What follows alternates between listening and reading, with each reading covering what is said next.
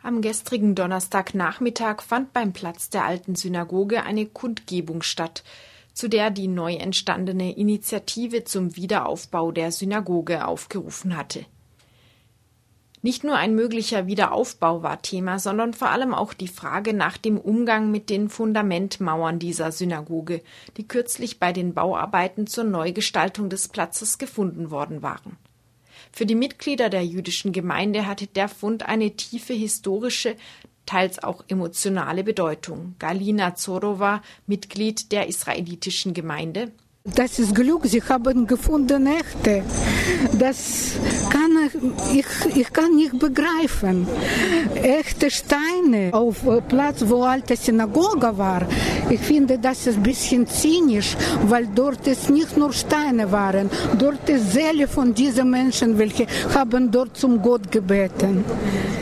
François Blum ist extra aus Lyon nach Freiburg gekommen. Er ist ein Nachfahre des ersten Vorsitzenden der jüdischen Gemeinde, Heinrich Zivi-Lang.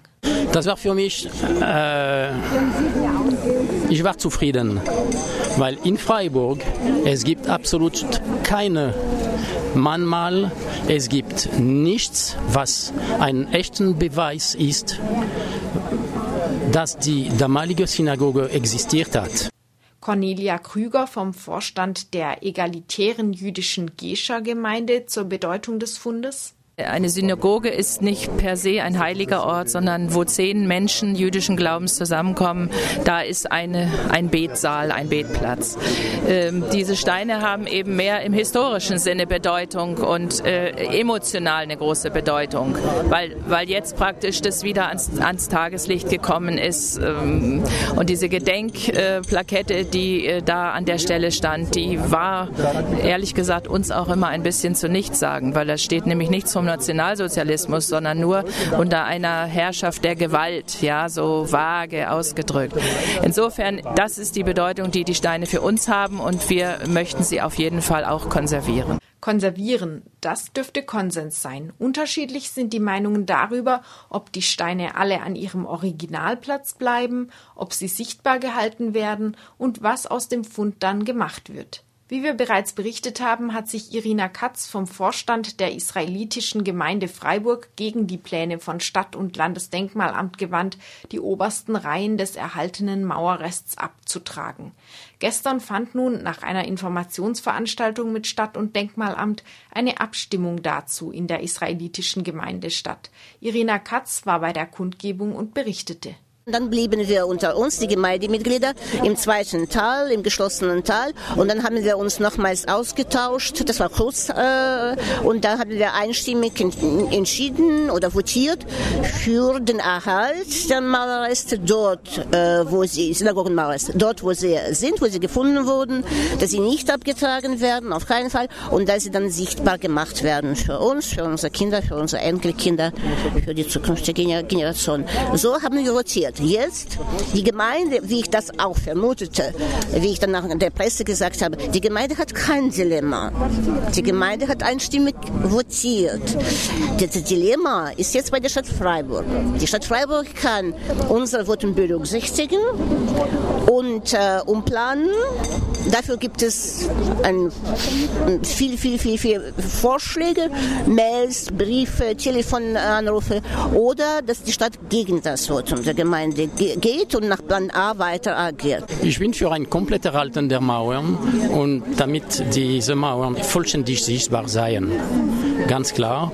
Und nur ein paar Reihen äh, von Steinen äh, rauszunehmen und dann alles Decken schließen, damit man nicht mehr sieht, was runtersteht, ist für mich ein Unsinn am Ende des Tages. Cornelia Krüger von der Gescher-Gemeinde hat nicht prinzipiell ein Problem damit, dass Teile der Mauer abgetragen werden und auch nicht mit dem Wasserbecken.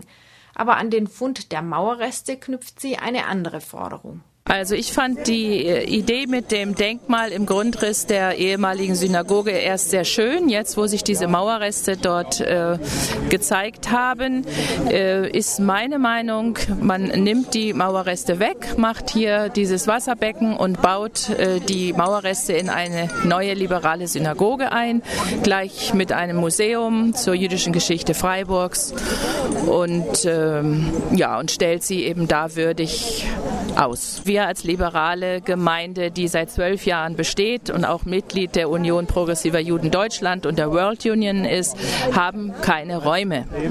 Ähm, und insofern, ja, wären wir sehr froh, wenn wir auch ähm, einen Platz im Leben der Stadt bekommen könnten.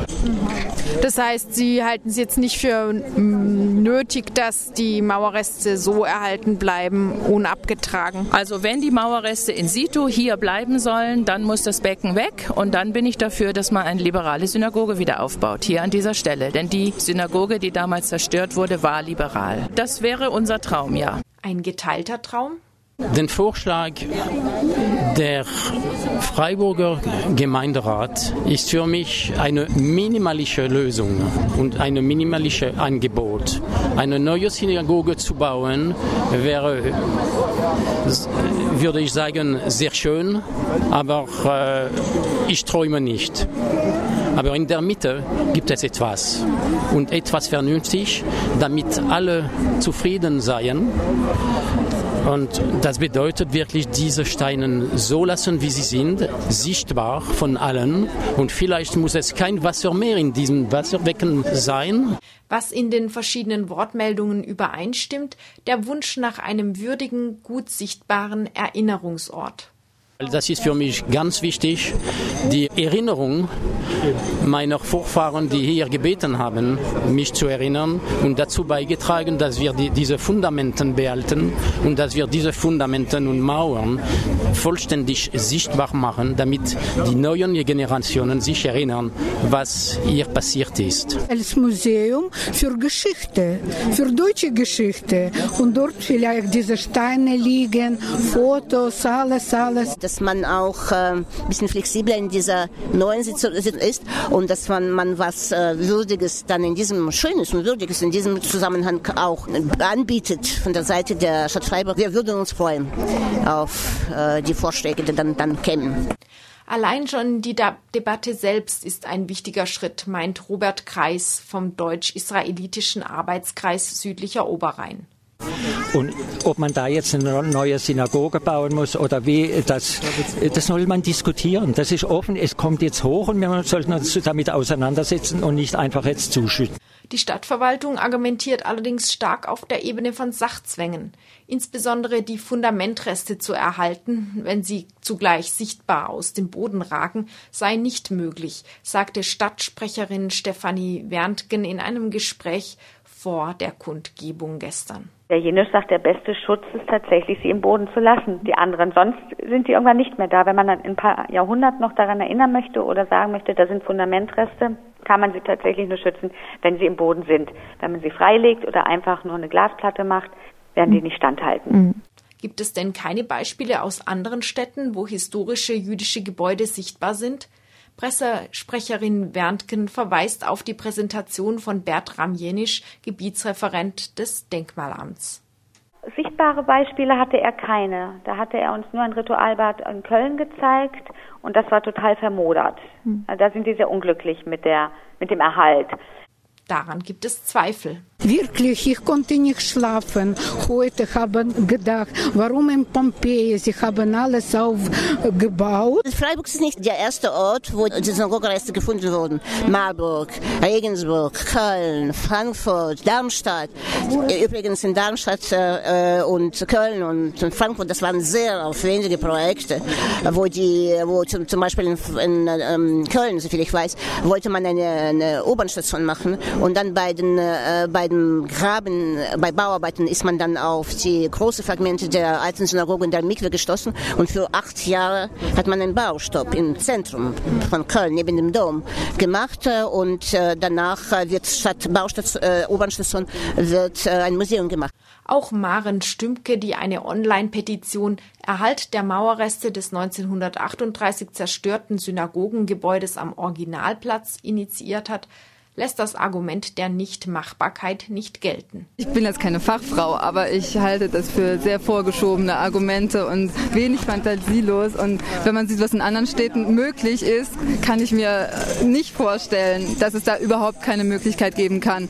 Und es haben sich auch Historiker, die mit äh, solchen Sachen zu tun haben, auch zu Wort gemeldet. Unter anderem bei der Petition haben die Kommentare geschrieben, dass es durchaus möglich äh, wäre, wenn man es wollte und sich einfach eben was ausdenkt. Also also das halte ich für vorgeschoben.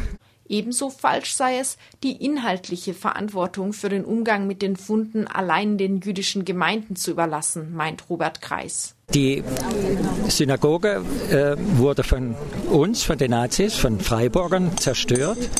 Sie mussten damals äh, wieder sauber machen und, und das selber alles äh, bereinigen. Und heute haben wir das Erbe. Wir finden wieder die Spuren, wo man genau gewusst hat, dass die da sind. Das ist also keine Überraschung. Jetzt tut man so, als sei das nicht. Sie sind jetzt da, die Steine. Und jetzt schiebt man das wieder ab an die jüdische Gemeinde. Die sollen darüber entscheiden. Es ist nicht deren Problem.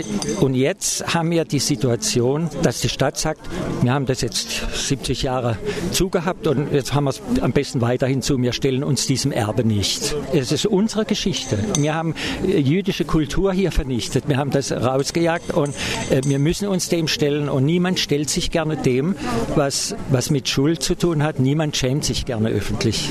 Und wir müssen uns hier schämen, wenn wir das haben. Und wir sollten das respektieren und, und der Nachwelt auch zeigen, wenn wir schon diese Dinge gefunden haben. Es sind Originale.